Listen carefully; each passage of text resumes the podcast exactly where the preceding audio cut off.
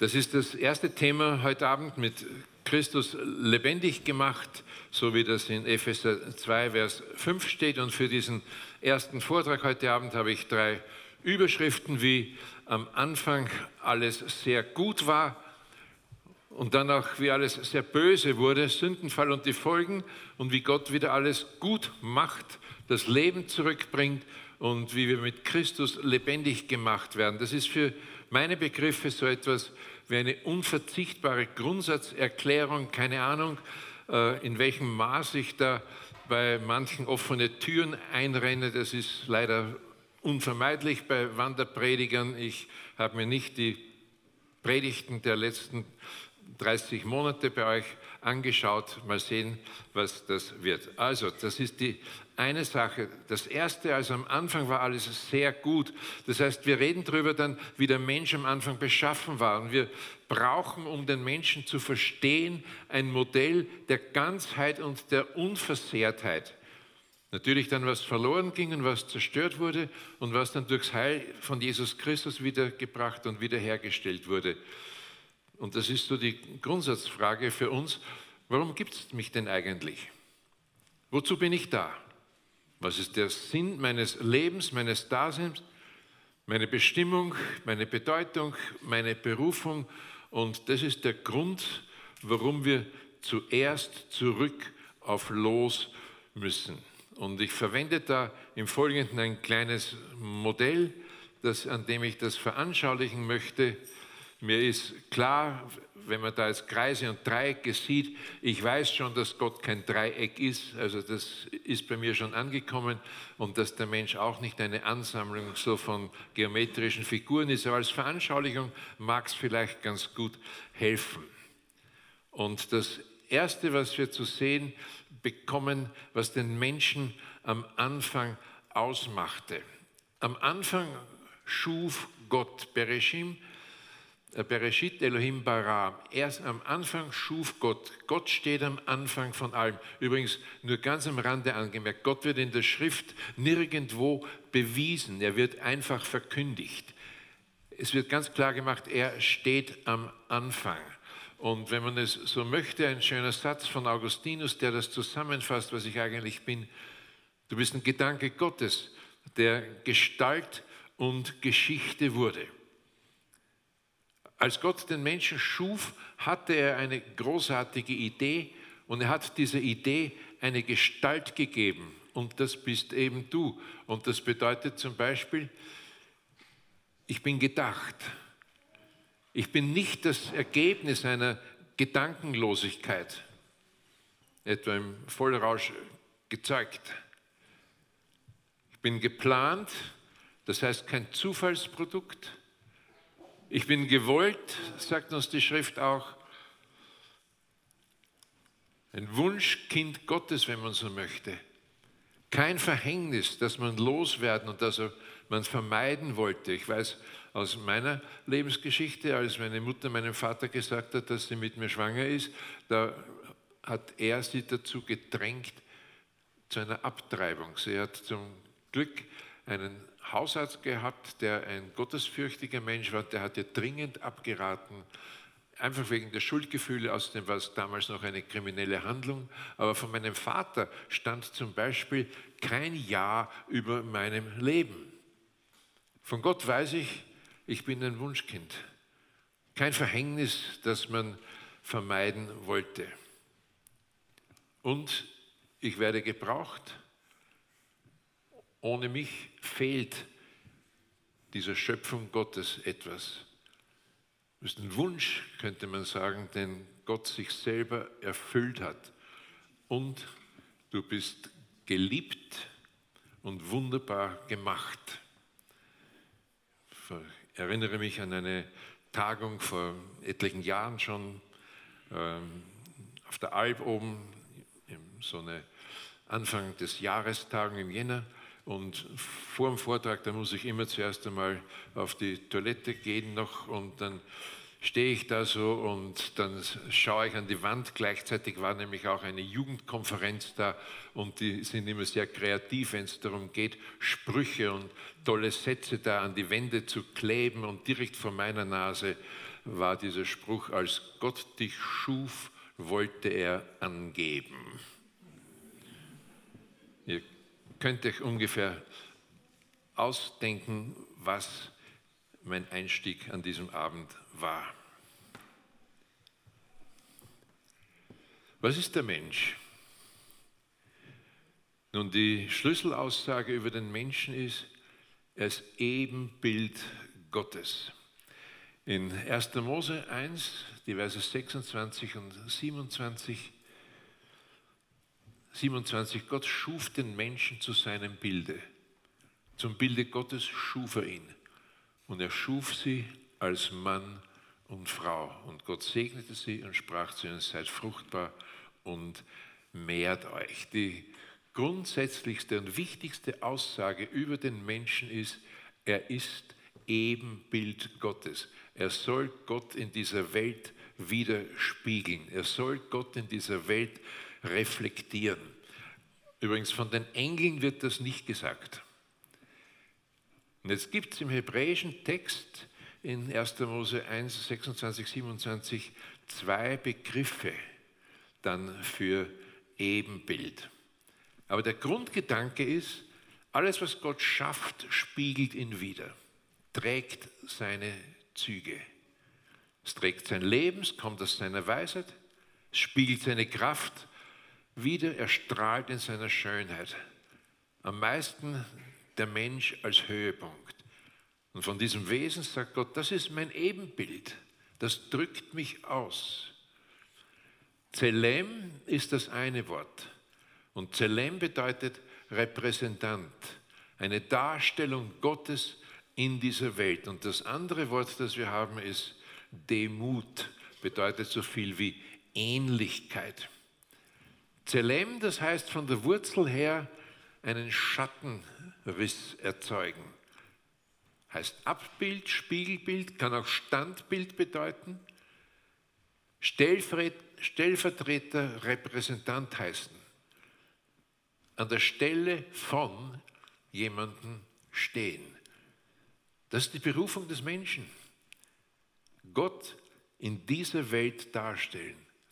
Gott in dieser Welt repräsentieren ihn vertreten, eine irdische Darstellung einer Idee aus dem Herzen Gottes.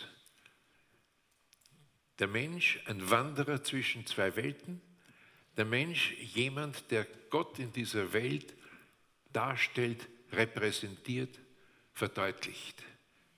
Und damit das funktioniert, eben dieses andere Wort, Demut. Demut wird immer mit Bild übersetzt in der Lutherbibel bei mir. Das bedeutet Gleichnis, Ähnlichkeit, Nachbildung, Entsprechung, etwas, das nach einem Modell geformt ist. Und so betont das Wort Demut mehr den Aspekt der Beziehung und der Aufgabe. Äh, Demut betont mehr die Ähnlichkeit, Zelem die Aufgabe, für die etwas gemacht ist. Und wie geht das weiter? Nun, der Mensch bekommt nach der Schrift zunächst einen Leib in 1. Mose 2, Vers 7, das ist so eine Schlüsselstelle der Bibel.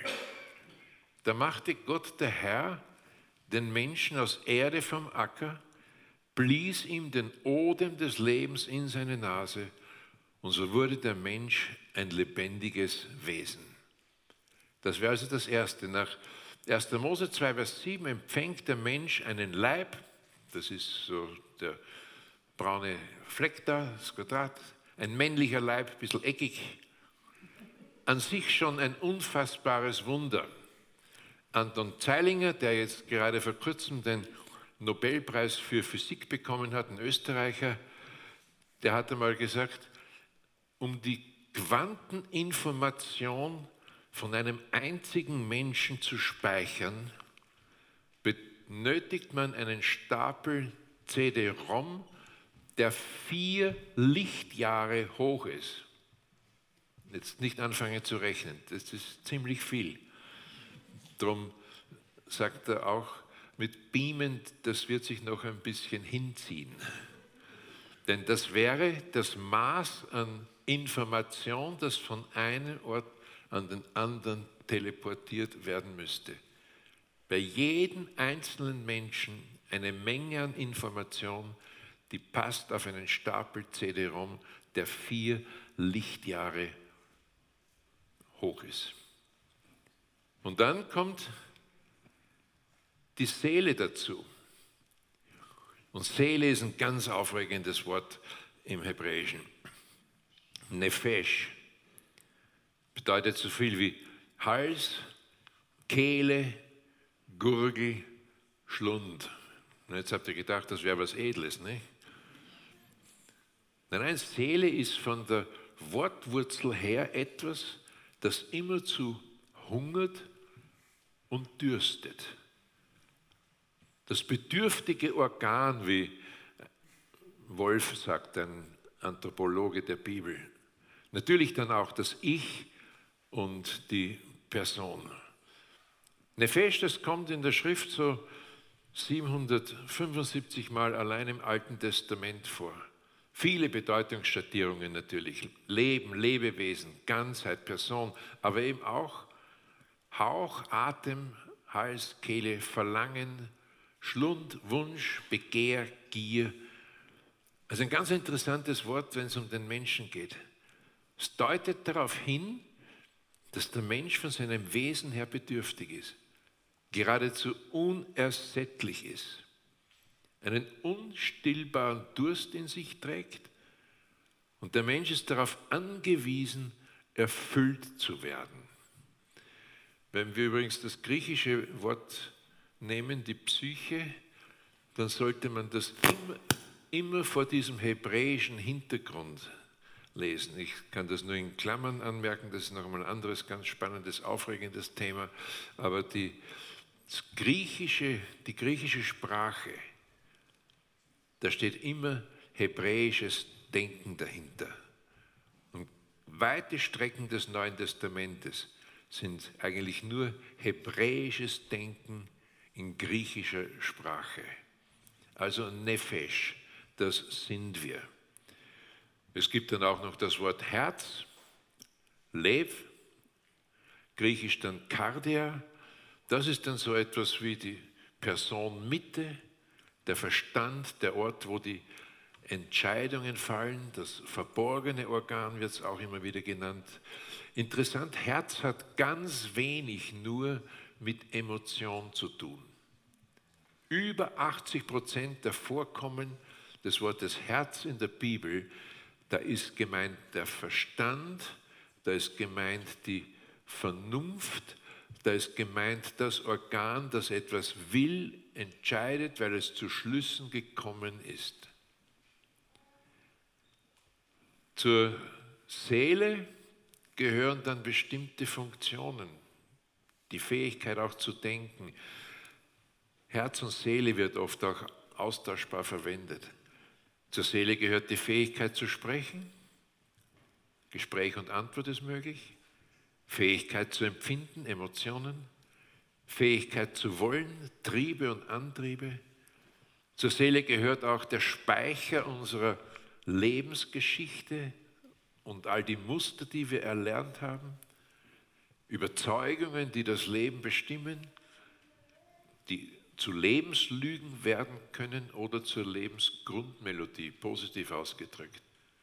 Seele, das ist auch die Fähigkeit, Geschichte zu machen und Kultur zu gestalten. Das ist also diese Anlage, die Gott uns gegeben hat, um als Ebenbild Gottes zu leben.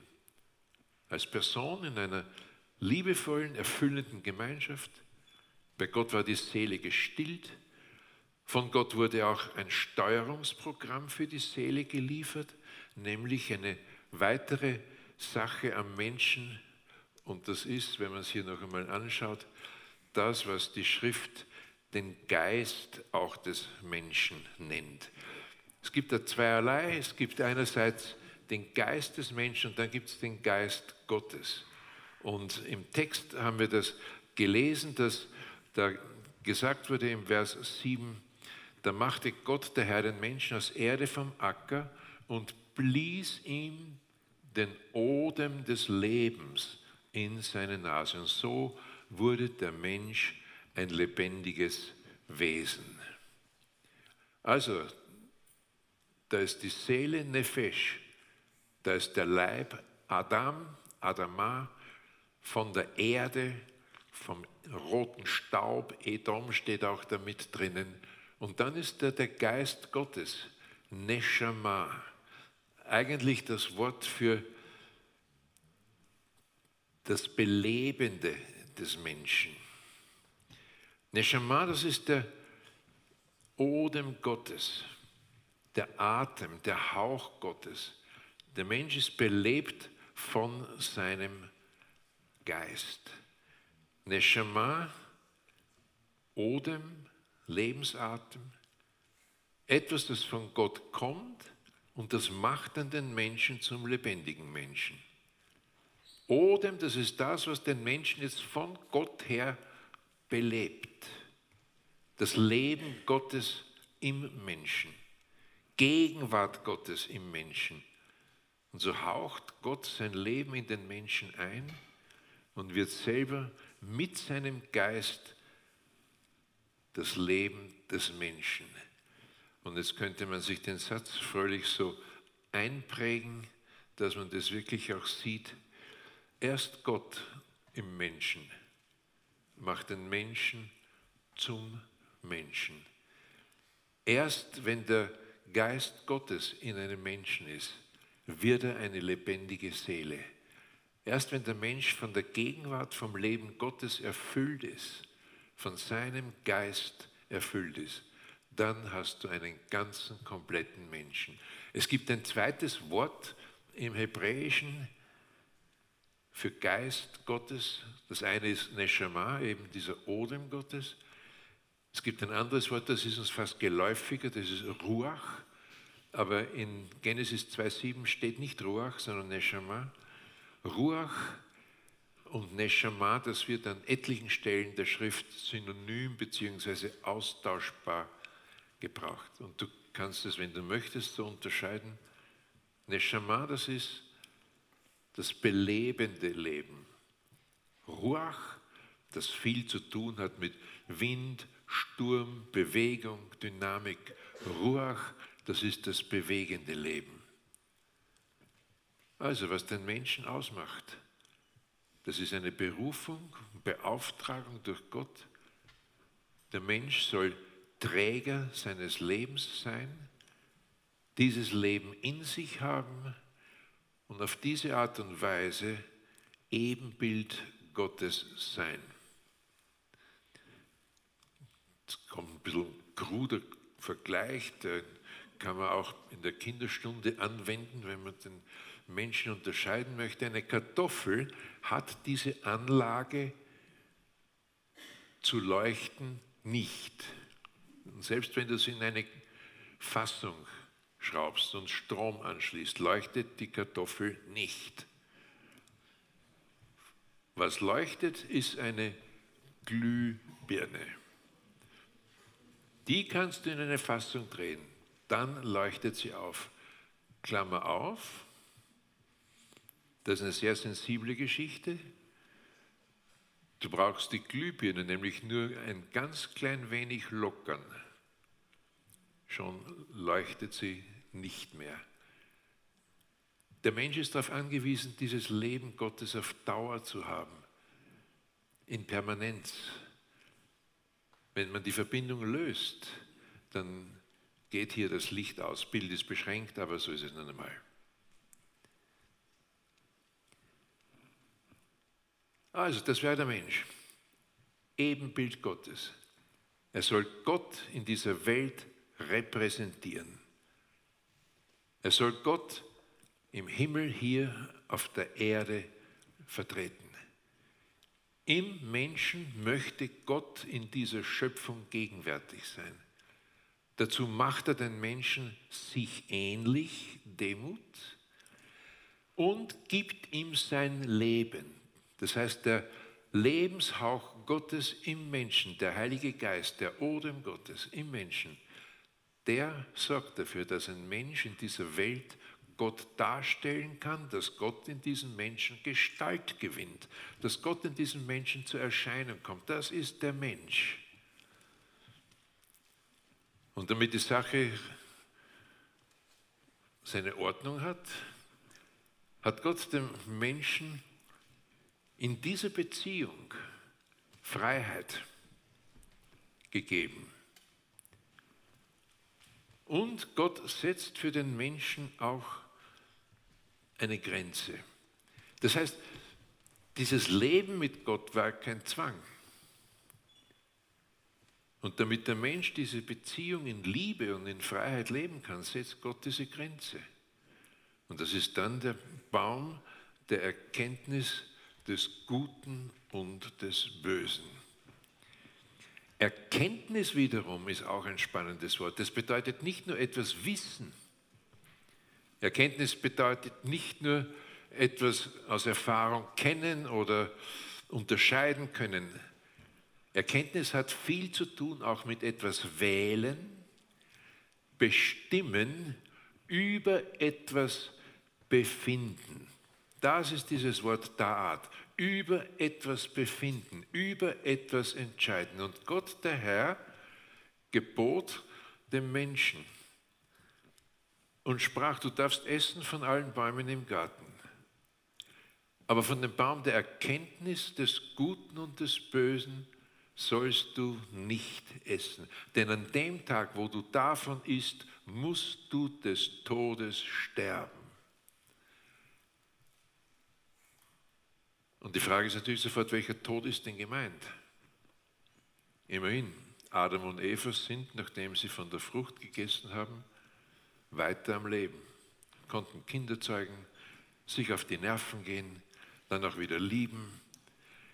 Aber nach dem Sündenfall sind sie nicht mehr lebendig. Das heißt, das leibliche Leben blieb ihnen. Auch die seelischen Funktionen sind geblieben. Aber das Leben, das eigentlich den Menschen ausmacht, dieser Geist Gottes, das würde weggehen. Und dann sind sie in der entscheidenden Dimension abgestorben. Der Tod, von dem die Rede ist, das ist der geistliche Tod. Und damit sind wir eigentlich bei der zweiten Überschrift, nämlich wie alles böse wurde. Sündenfall und die Folgen. Und Gott hat es klar gemacht, wenn du von diesem Baum isst, dann nimmst du diese Entscheidung in die eigene Hand, dass du Mensch sein möchtest ohne Gott. Dann sagst du mir mit dieser Entscheidung, du brauchst mich nicht mehr. Du kommst ohne mich aus. Und dann sagt uns die Schrift, die Schlange war listiger als alle Tiere auf dem Feld. Auch das Wort Schlange ist wieder spannend im Hebräischen. Nachash kann einerseits einfach eine Schlange bedeuten,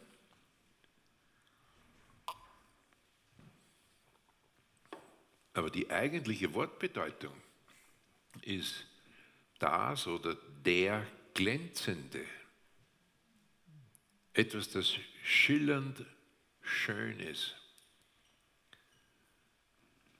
Schlange wirkt dann durch ihren hypnotisierenden Blick, einem verhältnismäßig wenig schmerzhaften, aber oft tödlichen Biss. Schlange, das ist ein Bild in der Schrift auch für schnell, geschmeidig, verbirgt sich gern. Wie gesagt, schön und schillernd. Nach der Aktion verschwindet sie wieder, zieht sich zurück, haust im Verborgenen, in Ritzen, Höhlen, Grotten blitzschnell im Angriff. Ein Gegner, den man leicht unterschätzen kann. Und auch dieses Wort listig ist wieder interessant. Die Schlange ist verdreht, hat Gespür und Geschick, ist klug. Brauche jetzt nicht extra zu erwähnen, dass aus dieser Schlange im Buch der Offenbarung dann der Drache geworden ist. Wird dort zweimal erwähnt, die, der Drache, die alte Schlange. Übrigens interessant, wenn dann am Ende gesagt wird, dass die Schlange Ende Erde fressen soll, dann ist das ein Bild dafür, Staub ist die Nahrung der Toten. Staub fressen müssen heißt zum Tod verurteilt sein und auf dem Bauch soll sie kriechen. Das ist dann die Stellung eines Unterworfenen und Entmachteten. Sehen wir auch hier, Satan ist keine allmächtige Kreatur. Er ist von Anfang an im Grunde eine gerichtete und eine gebrochene Macht. Tja, und dann wissen wir, wie es kam.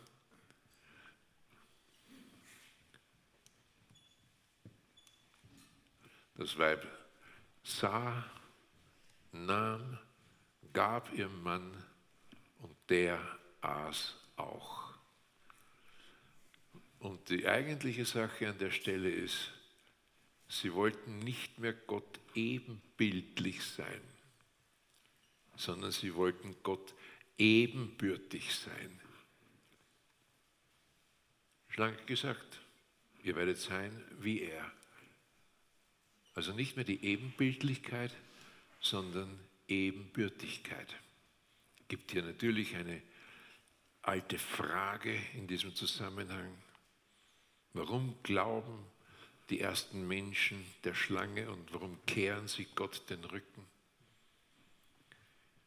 Und ich sage es ganz ehrlich dazu, es ist eine von den Fragen, auf die wir in der Schrift keine Antwort kriegen. Ähnliche Frage, warum ist denn Luzifer gefallen? Warum wurde der Engel des Lichts zum Feind Gottes? Warum wurde er zum Satan? Warum haben Adam und Eva der Lüge der Schlange geglaubt und sind von Gott weggegangen? Es bleibt ein großes Fragezeichen. Übrigens ganz interessant für mich an der Stelle auch, keine der Erklärungen oder der Gründe, die wir heute haben, warum Menschen kein Gottesverhältnis kriegen, keiner dieser Gründe trifft zu. Zum Beispiel, Adam und Eva hatten kein Problem mit der Existenz Gottes. Die wussten, dass es ihn gibt. Der ging jeden Abend mit ihnen spazieren. Sie wussten, dass er da ist. Gott war real und Gott war nahe. Jeden Abend hatten sie ein Rendezvous mit ihm. Sorgte für sie, war ein vertrauter Freund. Die Welt war ein Paradies ohne Naturkatastrophen, keine Wüsten, es gab keine Kriege, es gab kein Leid. Gott selbst war auch nicht fremd und da war auch kein Broken Home. Da war kein zerstörtes Vaterbild. Gott war kein Alkoholiker, der die Familie im Stich gelassen hatte. Das heißt, so vieles, was bei uns heute von Leuten angeführt wird, es trifft nicht zu. Warum also? Wir kriegen von der Schrift darauf keine Antwort. In seinem Wort sagt Gott uns nur, was passiert ist, was die Folgen waren und wie er dann an der Lösung des Problems gearbeitet hat. Aber wie gesagt, so geht die Geschichte dann weiter. Sie nehmen, essen, Adam nimmt auch, er aß auch. Übrigens, gell, das Schweigen der Männer und ihre Führungsqualität lässt sich an dieser Geschichte wunderbar studieren. Adam hat dem Thema überhaupt nichts zu sagen, aber das wäre wieder eine ganz andere Geschichte. Und sie holen sich den Tod ins Leben hinein. Und dann ist als nächste Folge, dass Gott sein Leben wegnimmt. Er entzieht ihnen das Leben. Und jetzt stimmt der biblische Befund über den Menschen. Der Mensch ist geistlich tot. In Johannes 5,24 können wir es lesen. Da ist der Mensch, der an Jesus glaubt, Empfänger des ewigen Lebens, kommt nicht ins Gericht, sondern er ist vom Tod zum Leben hindurchgedrungen. Welcher Tod denn? Ja, der geistliche Tod. Jesus redet ja das zu Menschen, die um ihn herstehen. Epheser hat es im zweiten Kapitel drin, in den Versen 1 und 5. Auch ihr wart tot durch eure Übertretungen und Sünden. Und wir waren tot in Sünden. Und Römer 6, 23 hat es auch, der Sünde sollt ist der Tod. Das heißt, was sie ins Leben hineinbekommen, das ist dieser geistliche Tod. Adam hat uns im Übrigen diese Anlage vererbt. Und ein Vers, der in dem Zusammenhang eher selten angesprochen ist, das ist dann in 1. Mose 5, Vers 3. Ich könnte es überschreiben, die Kinder werden wie die Eltern. Und da lesen wir, Adam war 130 Jahre alt, zeugte einen Sohn, ihm, dem Adam gleich, nach seinem Bild und er nannte ihn Seth. Und das Tolle an der Geschichte ist, in diesem Vers kommen auch wieder die beiden Worte vor, Zelem, Demut.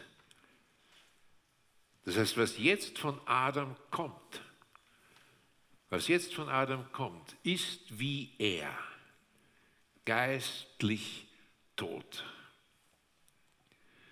Was Adam uns meinetwegen weiter vererbt, ist diese Anlage, Gott in sich zu haben, aber Gott ist nicht da. Was Adam dann vermerkt, vererbt, das ist eine Summe von guten und problematischen Einflüssen. Die Sache mit dem Tod kommt noch einmal. Ups, sorry. In Römer, Kapitel 5, die Verse 12 bis 14, das sagt uns auch, dass an die Stelle des Lebens der Tod kommt und dieser Tod dann alles durchdringt. Und deshalb, wie durch einen Menschen die Sünde in die Welt gekommen ist und der Tod durch die Sünde, so ist der Tod zu allen Menschen durchgedrungen, weil sie alle gesündigt haben. Und ich lese Vers 14. Dennoch herrschte der Tod von Adam bis Mose auch über die, die nicht gesündigt hatten, durch die gleiche Übertretung wie Adam, welche ist ein Bild dessen, der kommen sollte. Das ist der Schaden der Sünde. Tod dringt in jeden Bereich ein, es bleibt nichts unberührt. Die Biosphäre, die Natur nicht, der Kosmos nicht. Dieser Kosmos existiert nicht ewig, wissen wir vom zweiten thermodynamischen Hauptsatz her. Der Leib ist sterblich, krank, oft zerstört, behindert. Der Geist, die Vernunft und der Verstand des Menschen ist ein falsches Denken. Beziehungen gehen kaputt, dysfunktionale Familien, Charakter vom Fleisch geprägt. Tod dringt überall ein. Und das hat dann Folgen natürlich. Trennung und Einsamkeit. Und jetzt beginnt ein seltsames Spiel, weil der Mensch den größten Liebhaber verloren hat und der Feind kein Liebhaber des Menschen ist, Georges Bernanos hat das Buch einmal geschrieben, Die Sonne Satans, und das sagt eine ganz spannende Sache. Du konntest den Menschen zwar weglocken von Gott, aber Erfüllung, Sonne, Leben, Liebe wirst du ihm nie sein können. Das ist interessant, gell? Weil der Mensch die größte Liebe verloren hat, sucht er jetzt Ersatz. Und dann müssen Menschen mir Gott ersetzen. Partner, Kinder, die versuchen, füreinander Gott zu spielen. Vor ist schon lange her. Agnes weiß, dass ich diese Geschichte erzähle. Aber da bin ich von einem Vortrag bei Studenten spät nach Hause gekommen, dann Frühstück etwas später, wir sitzen und reden. Ja, wie war der Abend? Ja, gut. Und worüber hast du gesprochen? über den Sinn des Lebens. Ja, und was hast du ihnen erzählt über den Sinn des Lebens? Ja, sage ich, ich habe ihnen unter anderem erzählt, dass du nicht der Sinn meines Lebens bist.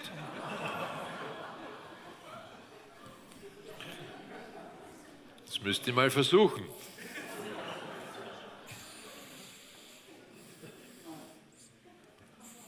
Schön langsam kommt sie wieder runter. Okay, warum ist das so? Es gibt zwei Gründe, sage ich. Du könntest vor mir sterben. Das kann nicht Sinn meines Lebens sein, wenn es mir genommen werden kann. Der Sinn muss alles überdauern. Okay, sagt meine Frau. Zweiter Grund. Ich könnte an dir Seiten entdecken, die ich nicht aushalte. Gell, und aufpassen. In unserer letzten unverhüllten Nacktheit kann nur Gott uns verkraften. Ein Mensch hält das nicht aus, was wir wirklich sind. An Schaden, aber auch an Schönheit übrigens. Meine Frau ist eine sehr gescheite Frau, die rührt so zwei, dreimal im Café um, sagt es gut, jetzt muss ich dir aber schon etwas sagen, ich ahne, was kommt. Du bist auch nicht der Sinn meines Daseins. Heute würde man sagen, give me five. Das war ein so ein denkwürdiger Moment auch in unserer Ehe, wo man diese Sache, dass wir füreinander die letzte Erfüllung sein müssen, wo wir diese Sache zu Grabe getragen haben. Doch, wir sind beieinander 47 Jahre. Wir zockeln miteinander durch dieses Leben, Seite an Seite. Gott hat uns ein Joch auferlegt und hat uns einen Wagen zu ziehen gegeben und so trotten wir da fröhlich hin und dann gucken wir uns von Zeit zu Zeit an. Na, bist du noch da? Sage ich, ja. Bist du auch noch da? Ja. Magst du mich noch? Ja, geht so.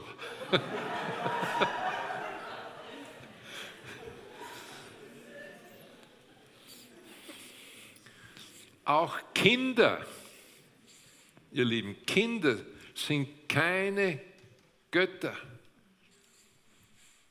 Ein kluger Mann hat sie mal auf den Punkt gebracht und gesagt, Kinder sind Gäste, die nach dem Weg fragen.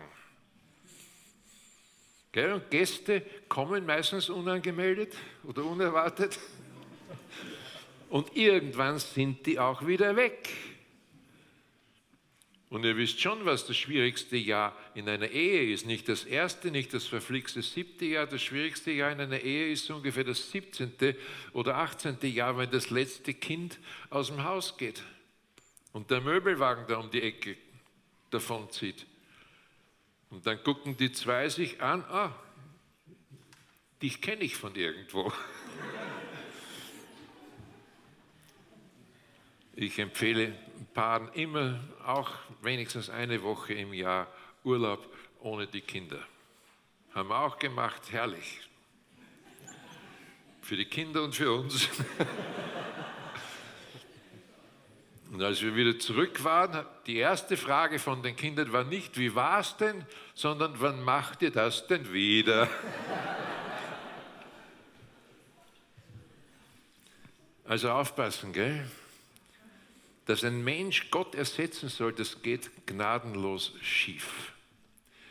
Dann natürlich dreht sich da was um, weil aus der Sphäre Gottes, aus dem Geist des Menschen, der leer und tot ist jetzt, nichts kommt, setzt sich oft die Seele an die Spitze der Dinge und das Ergebnis ist dann sehr oft eine überforderte Seele. Entweder weil sie mit dem Schuldbewusstsein nicht zurechtkommt, weil die Seele ganz genau weiß, dass man schuldig wird, Böses geschieht, Bosheit geliebt wird. Zu sagen, wir, wir hätten keinen Schuldbegriff heute mehr, das ist völlig verfehlt. In Österreich haben sich innerhalb der letzten 50 Jahre die Zahl der Anwälte vervierfacht. Also was heute rumgestritten wird, das ganze Gezeter auch bei uns in Österreich über Korruption, zeigt Schuld, Schuld, Schuld. Ein ganz neues Moralisieren kommt auf. Das geht dann bis rein äh, in die ganzen Bewegungen, wo Antidiskriminierung ist. Nicht? Jeder wird beschuldigt, den anderen zu traumatisieren und, und, und. Also Schuld ist ein ungelöstes Problem. Und Überforderung natürlich auch, dass die Seele nicht geben kann, was Gott eigentlich nur schenken könnte.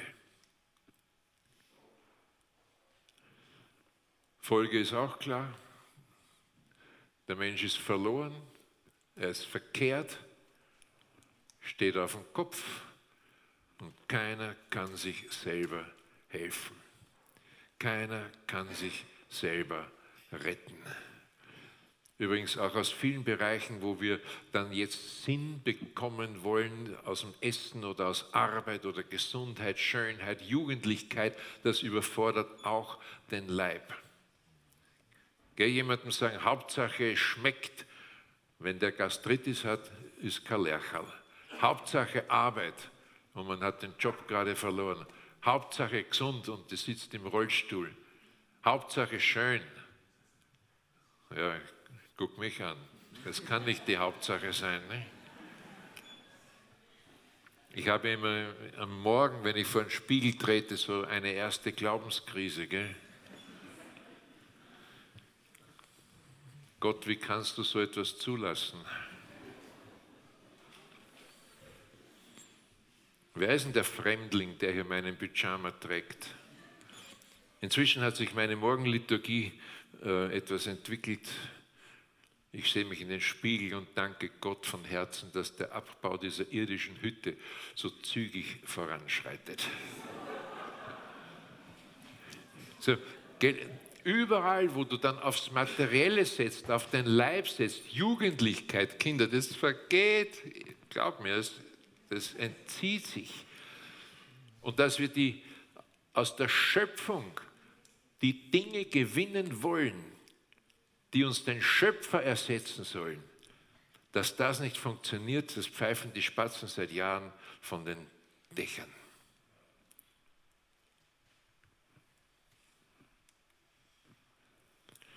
Anbetung der Dinge. Der deutsche Michel bei seinem Gottesdienst. Nicht?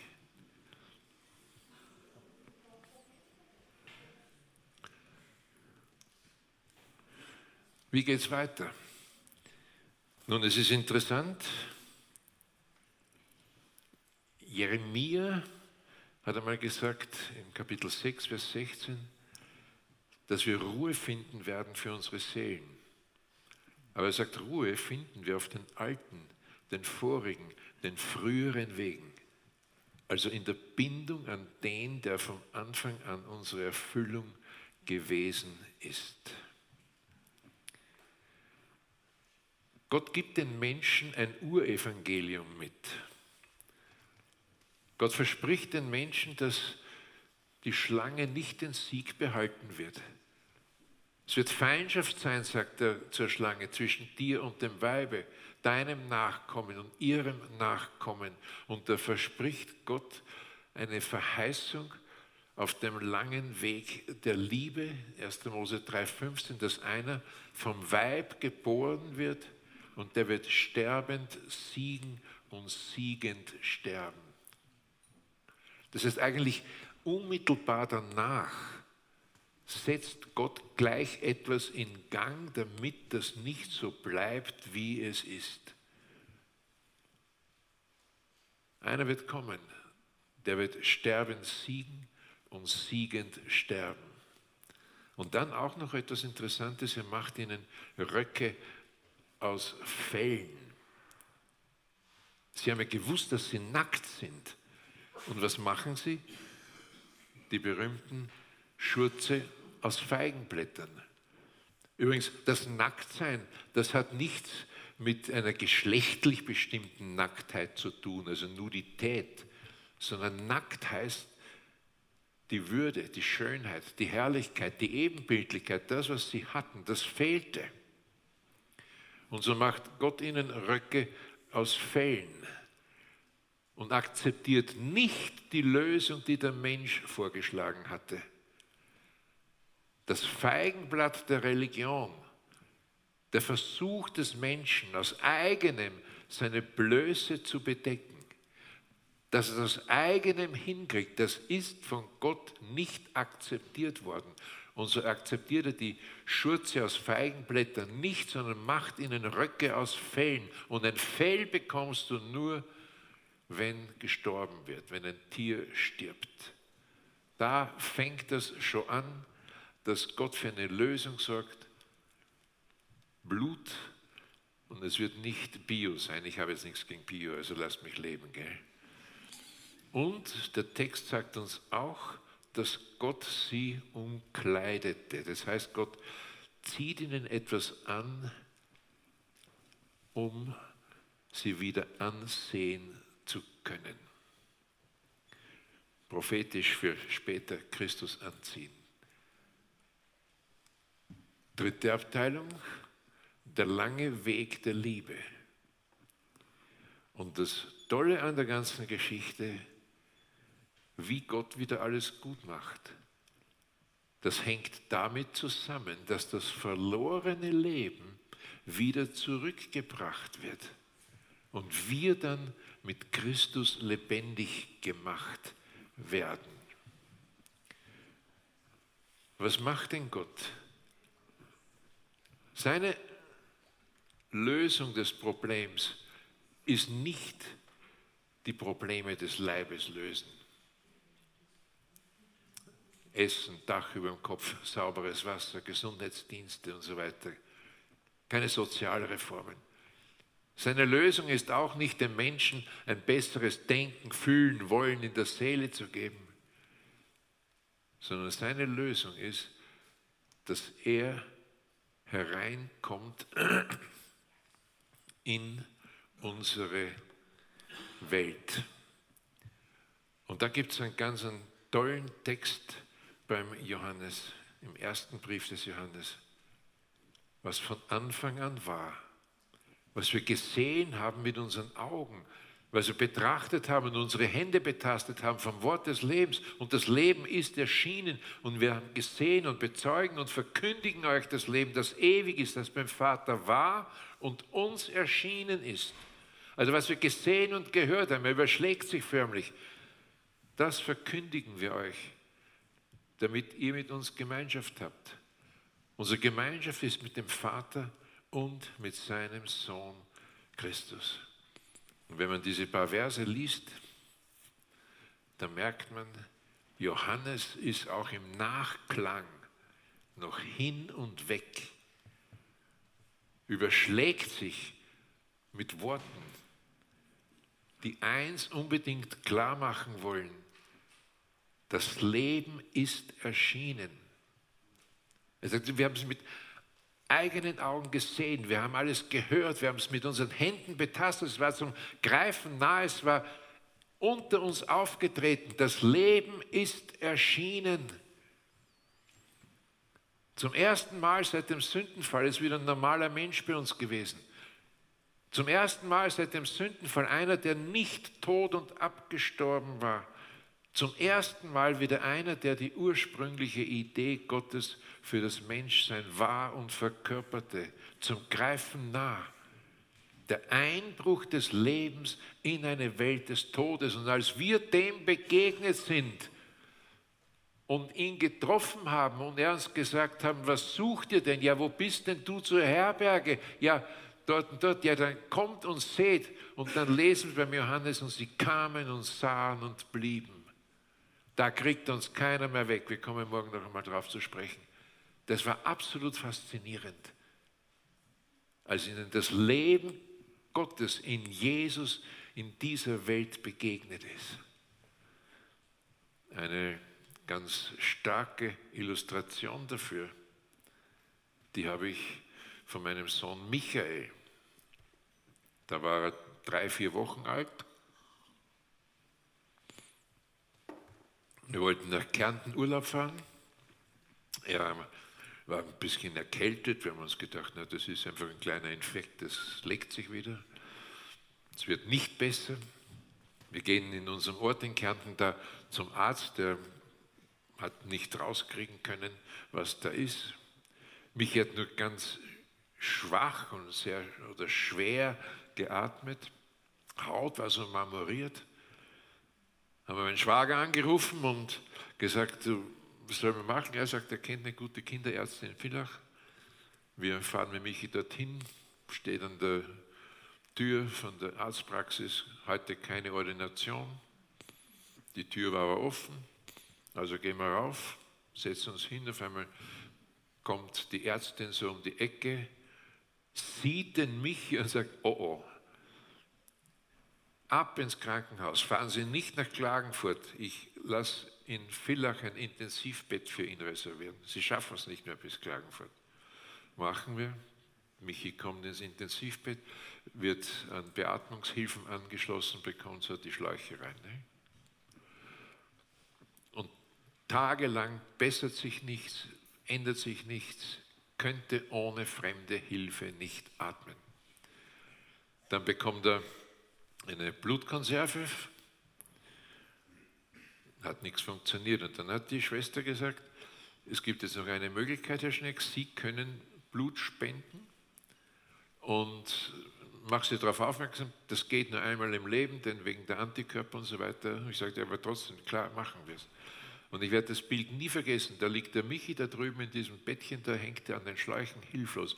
Mir wird das Blut abgenommen, von meinem Leben wird etwas genommen und dann wird es zu ihm gebracht und er empfängt das Blut und es hat keine halbe Stunde gedauert, bis die Haut wieder rosig wurde, bis er angefangen hat mitzuatmen und hat ihn noch zwei, drei Tage an den Schläuchen gehalten. Dann konnte man die wegnehmen. Das ist für mich das eindrücklichste Bild überhaupt. Von meinem Leben etwas hinüberschicken zu jemandem, der nicht mehr leben könnte, totgeweiht war. Und eine spannende Sache für mich. Und das Gleiche hat Gott mit Jesus gemacht. Und hat Jesus hereingeschickt in diese Welt des Todes, da kam er als das Leben. Und sogar ein alter Religionsprofessor in der damaligen Zeit, der ist immer vor einem Rätsel gestanden. Und dieser Nikodemus, das war sicher eine sehr ehrenwerte Figur. Das war ein anständiger Mann, hochanständig, hochgebildet auch.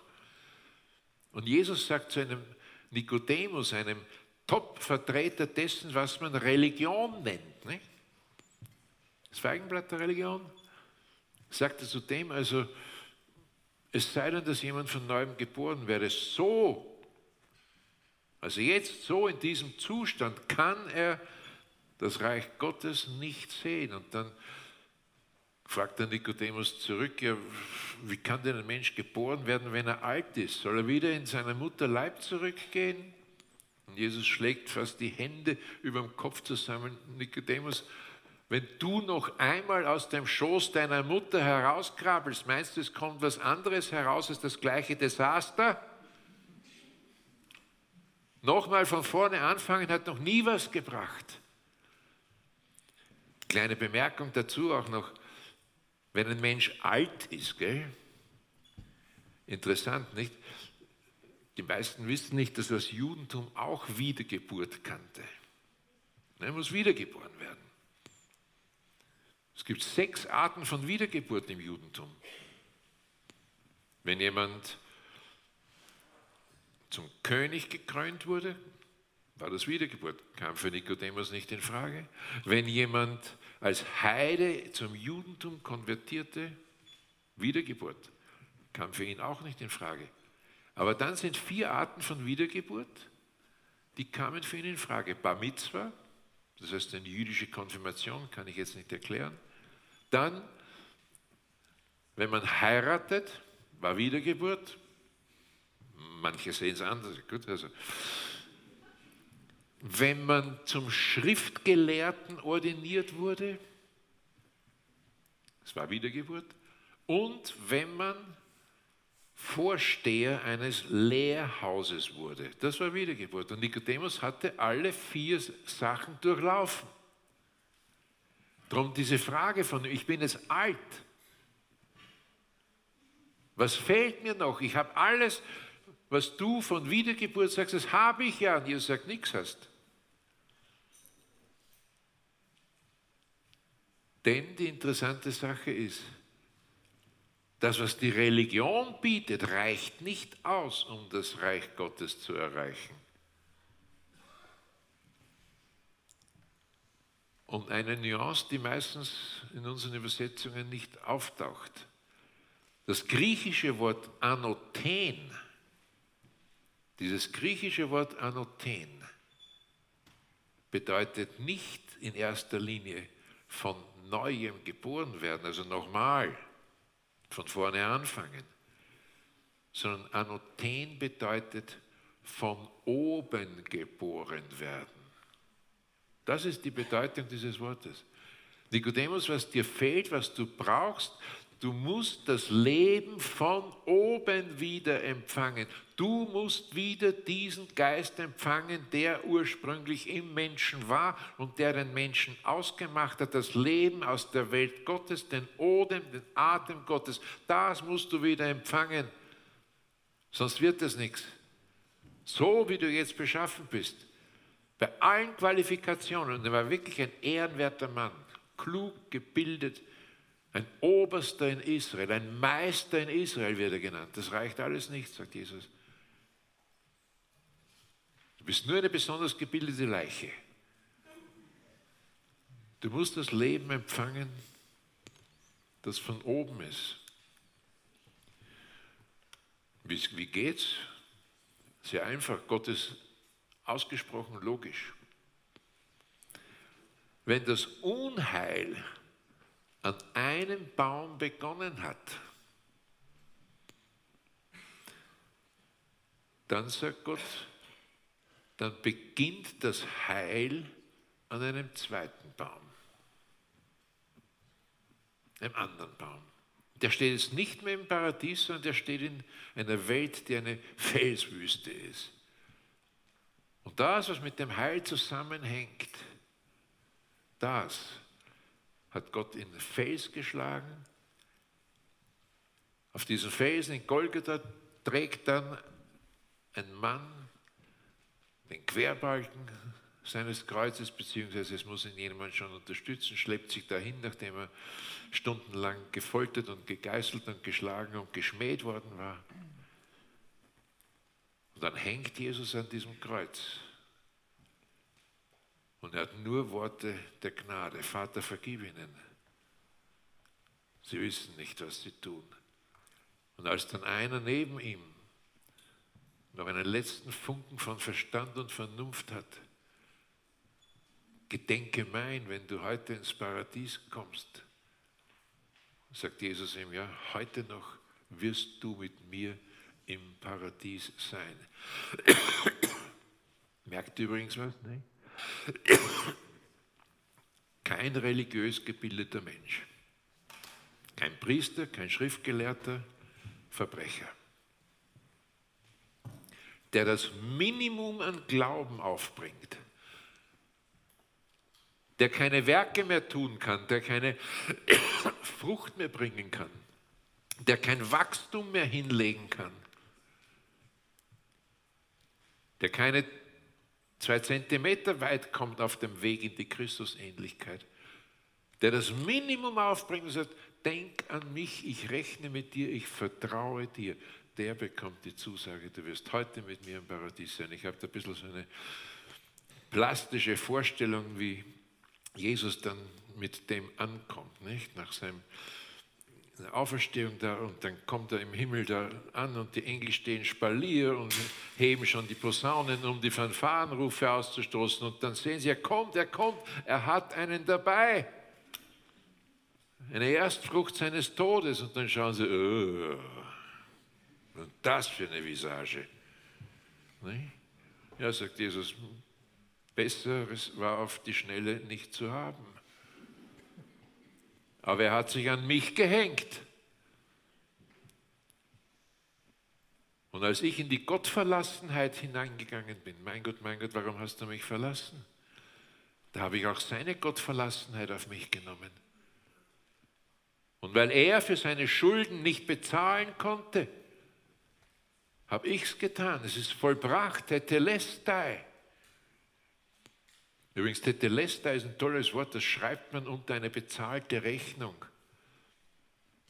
Wir hatten einen Büchermenschen, Medienmenschen auf Schloss Klaus, ein ganz toller Bursche, leider vor ein paar Jahren an Gehirntumor verstorben. Aber der, als ich das mal so gepredigt habe, mit dem Teteleste, er sagt, oh, das ist gut, das ist klasse. Und hat sich einen Stempel machen lassen mit dem griechischen Wort Teteleste drauf in griechischen Buchstaben. Und das hat er dann immer auf die Rechnungen, vor allem bei Frühstückstreffen, auch dann draufgeschrieben, wenn die Leute eine Rechnung haben, hat er den Stempel draufgeschrieben. Was steht denn hier? Was heißt denn das? Ja, Teteleste. Ja, was heißt denn das? Da gibt es einen schöneren Einstieg in Glaubensgespräch. Es ist vollbracht, es ist bezahlt. Einer, der nicht mehr zahlen konnte, für den wird bezahlt. Und einer, damit er nicht in der Gottverlassenheit und der Gottferne enden muss, da geht Jesus hin und übernimmt die Gottverlassenheit an seiner Stelle. Auf sich legt er sie. Und dann, Vater, in deine Hände lege ich meinen Geist. Und so ist die Sache mit dem Heil natürlich eine ganz spannende Geschichte. Es ist aus Gnaden und darf im Glauben angenommen werden. Und das bedeutet dann nichts anderes, als dass der Tod sich aus meinem Leben hier verkrümmeln muss und das Leben letzten Endes auch wieder einziehen kann. Doch, ja, so bringt Gott die Sache in Ordnung. Wir werden mit ihm lebendig gemacht aufpassen, und das wird uns die nächsten Tage beschäftigen. Nicht beim Kreuz stehen bleiben. Es ist für mich eine der sehr spannenden Sachen, ich kritisiere es natürlich nicht, aber es ist eine spannende Sache, dass das Hauptsymbol der Christenheit das Kreuz ist. Aber ihr Lieben, das Kreuz ist nicht die ganze Botschaft. Zu viele Christen kommen über Kreuz und Gesetz nicht hinaus. Denen wird gesagt, Jesus Christus starb für dich und dann wird so oft dieser verhängnisvolle Schlenker noch gemacht und hinzugefügt, er starb für dich, was tust denn du jetzt für mich? Ich habe das direkt auf Kruzifixen gesehen, äh, Gegend vom Bodensee und so weiter, äh, hat mich gerissen. Das tat ich für dich, was tust du für mich?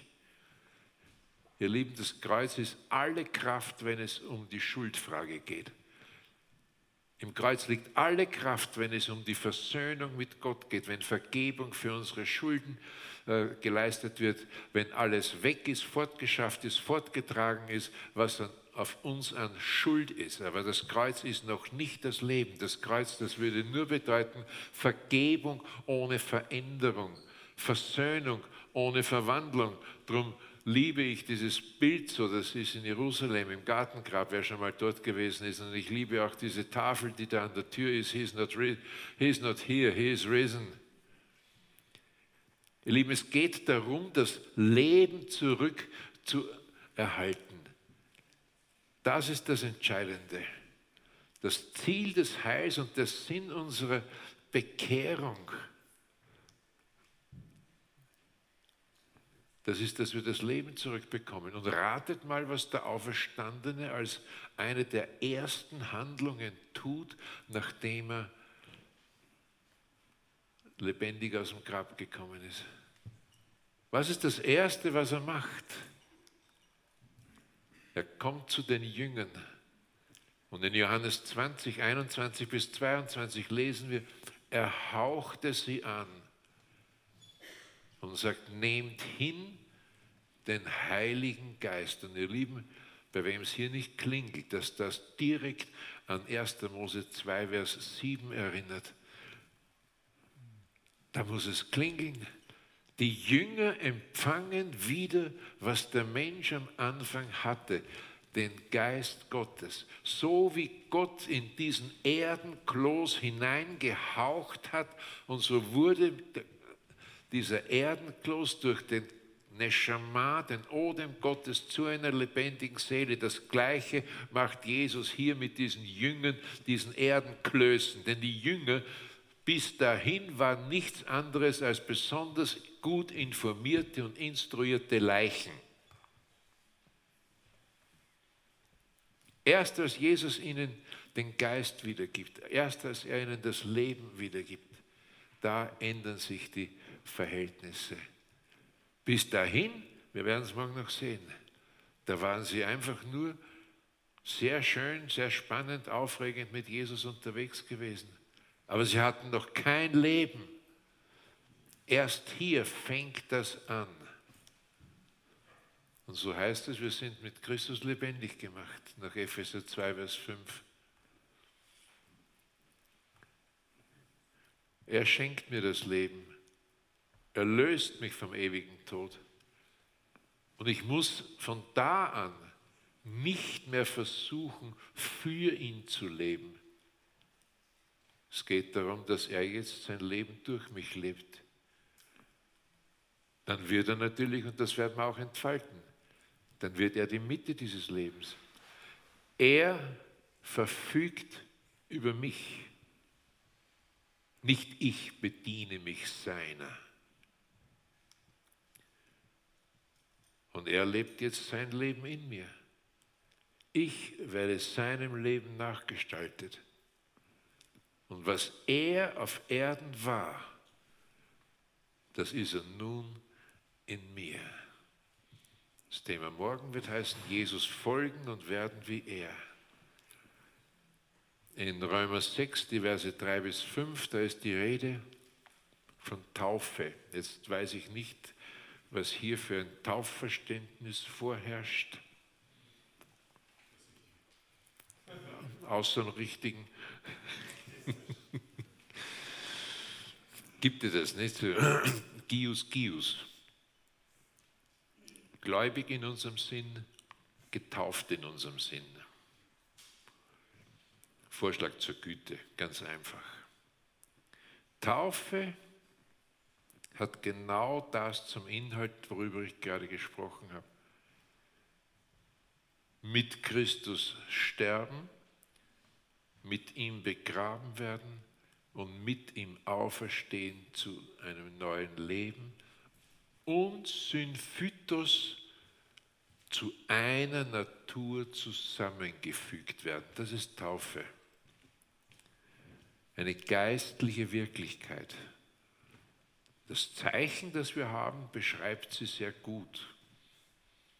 Ich gehe zum Wasser, ich werde ersäuft im Wasser und nach einer Weile komme ich wieder hoch. Das entscheidet dann der Pastor, wie lange man den da unten lassen muss, damit er den Tod auch so richtig schmecken kann. Ne? Aber ich komme wieder hoch und das ist das Bild dafür, dass ich auferstanden bin. Mit Christus ins Leben gekommen. Mit ihm lebendig gemacht. Und dann noch setzt er fort, zu einer Natur zusammengefügt. Ich trage jetzt sein Leben in mir. Ich teile sein Leben. Ich lebe. Aber nicht ich, sondern Christus lebt in mir. Galater 2,20 und Philippa 1,21. Christus ist mein Leben. Und jetzt bist du wieder, und das werden wir morgen als nächstes anschauen, bist du wieder an der Stelle. Das Leben, das verloren war das wird zurückgebracht. Ich bin wieder belebt von dem gleichen Geist, der am Anfang den Menschen ausgemacht hat. Dazwischen das Kreuz wegen der Schuld. Und dann die Auferstehung Jesu. Aber nicht einmal die Auferstehung Jesu ist schon das ganze Evangelium. Ob es euch passt oder nicht, den Vogel abschießen tun immer die Pfingstler. Denn zu Pfingsten kehrt Jesus durch den Geist in die Herzen der Menschen ein. Und da erst ist das Heil komplett. Christus in mir, das ist das Evangelium, das ist das Heil und ich bin mit ihm lebendig gemacht worden. Hier möchte ich es lassen, möchte mit euch die Hände falten.